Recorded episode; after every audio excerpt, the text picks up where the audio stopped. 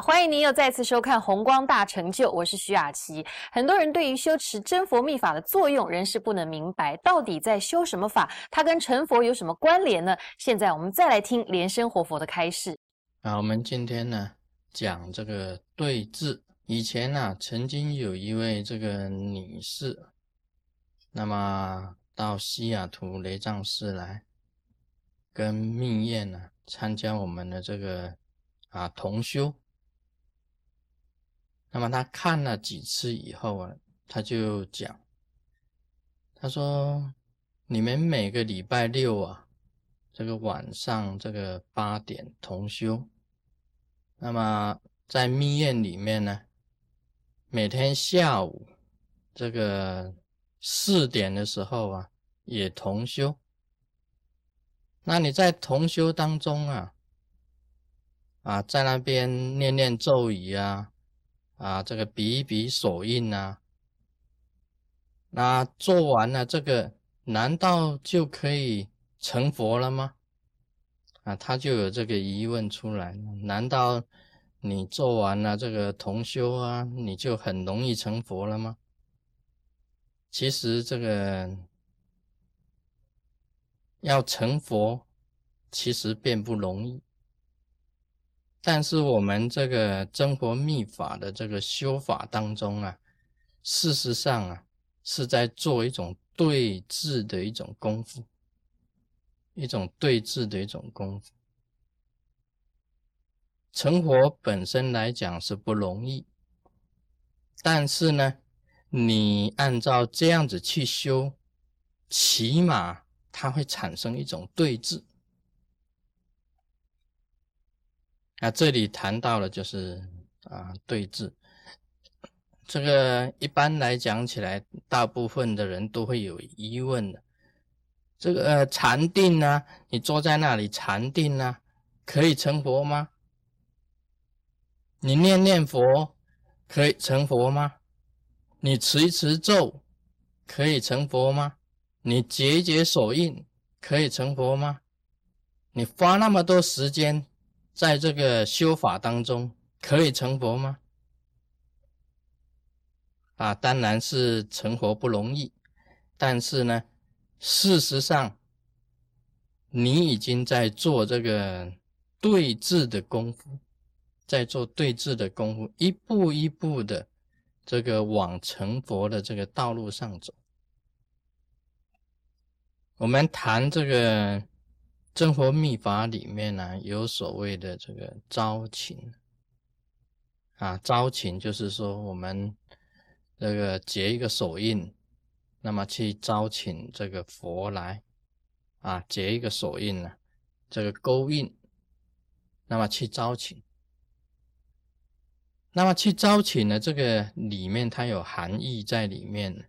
所谓招请呢，就是在对治你。你本身跟佛距离太远，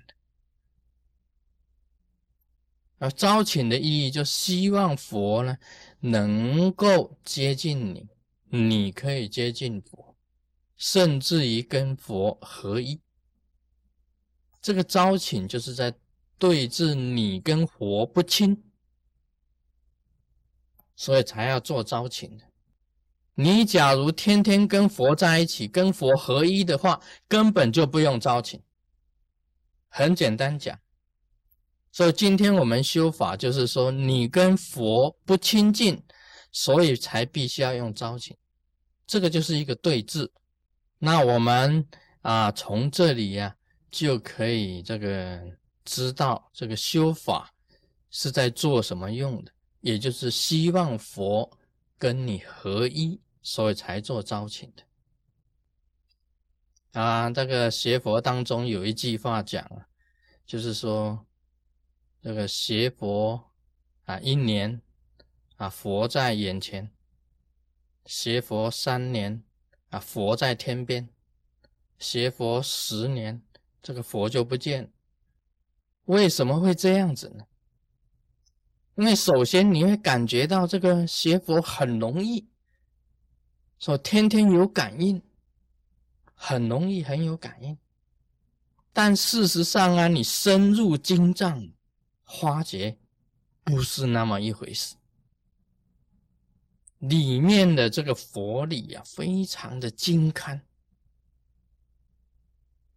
道理非常的深，学到最后，你就学了十年以后啊，就发觉这个哇，原来佛法那么的深奥，反而你就疏远了佛，就佛就不见了。所以一般人呢，都出发心呐很热心。刚刚开始的时候，出发心很好。以后经过了几年以后啊，他就慢慢的就溜位啊。台湾话讲就溜尾，就溜这个虎头啊，豁头鸟七背。这个虎老虎的头很大，但是老鼠的尾巴变成很小，就留位了。能够保持长远心的，真的是很少的。